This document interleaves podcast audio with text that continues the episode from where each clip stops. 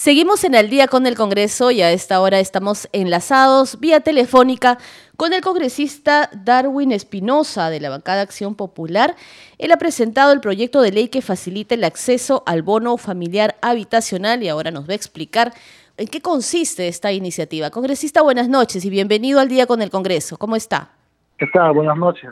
Efectivamente, nosotros hemos presentado un proyecto de ley en el cual extiende las facilidades que fueron pues enmarcadas eh, mediante eh, decreto supremo en el año 2000 para que, digamos, mayor eh, cantidad de familias pueda tener acceso a una vivienda digna y con los servicios básicos.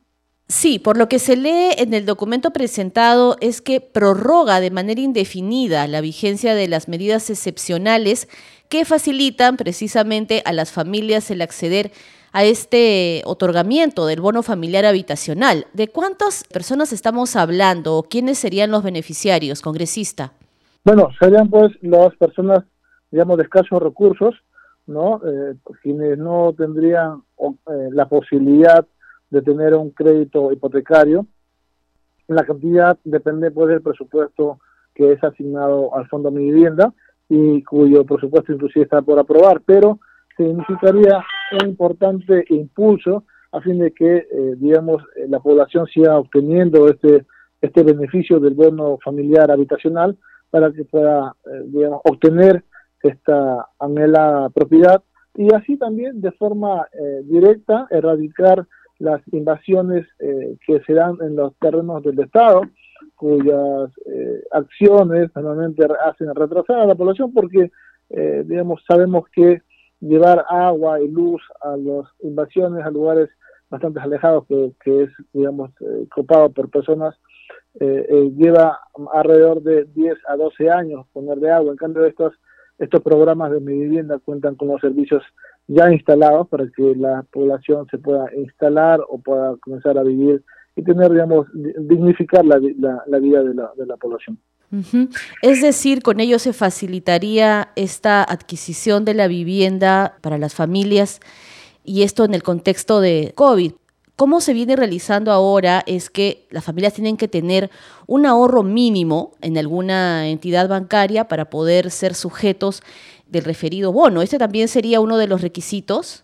No, no, esta, eh, la familia, eh, digamos, este bono sería netamente para, digamos, así como que promover la, la compra de, de estas, de estas eh, viviendas, ¿no? Eh, a través de el Estado, bueno, de buen pagador, para que, digamos, es una ayuda directa a la misma población y puedan adquirir estas viviendas. Son, digamos, viviendas a través de la modalidad de aplicación de, de, la adquisición de vivienda nueva, por ejemplo, son viviendas de 65 o 70 metros cuadrados en el cual está eh, más de la mitad está construido y tiene pues un soporte para o la estructura para que pueda ser construida hasta dos pisos. Entonces, eh, digamos, ellos no necesitan tener un ahorro, sino por el contrario, eh, ellos pueden mostrar simplemente que tienen ingresos diarios o de forma mensual y cuyas cuotas oscilan más, oscilan más o menos entre 250 a 400 soles mensuales. Sí, es verdad. ¿Y esta propuesta congresista tiene o considera o especifica que el bono tenga que tener algún valor más o menos ascendente? ¿Se ha, se ha estimado a cuánto sería el, el, bono? ¿De cuánto sería el bono? Estamos hablando de 8.75 o mejor dicho 8.75 UIT este, eh, en lo que es modalidad de vivienda nueva y, y 6 eh, UIT eh, en modalidad de construcción de sitio propio. Este beneficio se extendió o se dio para, digamos, beneficiar la compra de estas propiedades, pero eh, en la pandemia, porque antes era 8, UIT para la adquisición de vivienda nueva. Entonces, se hace eh, a través de un decreto supremo. La idea es que esto ya no se esté emitiendo el decreto supremo que lo permitió, sino que ya quede de forma permanente. ¿Y esto cuánto sería en soles, congresista? Más o menos si podemos calcular. Al precio actual de la UIT estamos hablando de 38.500 soles. Muy bien. Y dentro de los requisitos para acceder a, este bono que usted está proponiendo, ¿cuáles serían? Bueno, son los mismos requisitos que establece el Fondo Mi Vivienda.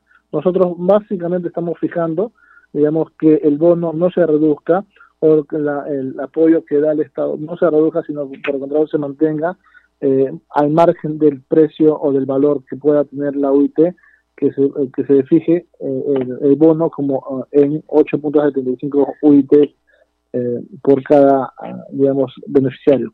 Bien, congresista, le agradecemos entonces por esta comunicación esta noche con Al día con el Congreso y vamos a estar muy atentos a eh, lo que siga, al procedimiento que siga esta iniciativa legislativa hasta su llegada de debate en el Pleno del Parlamento. Buenas noches, congresista.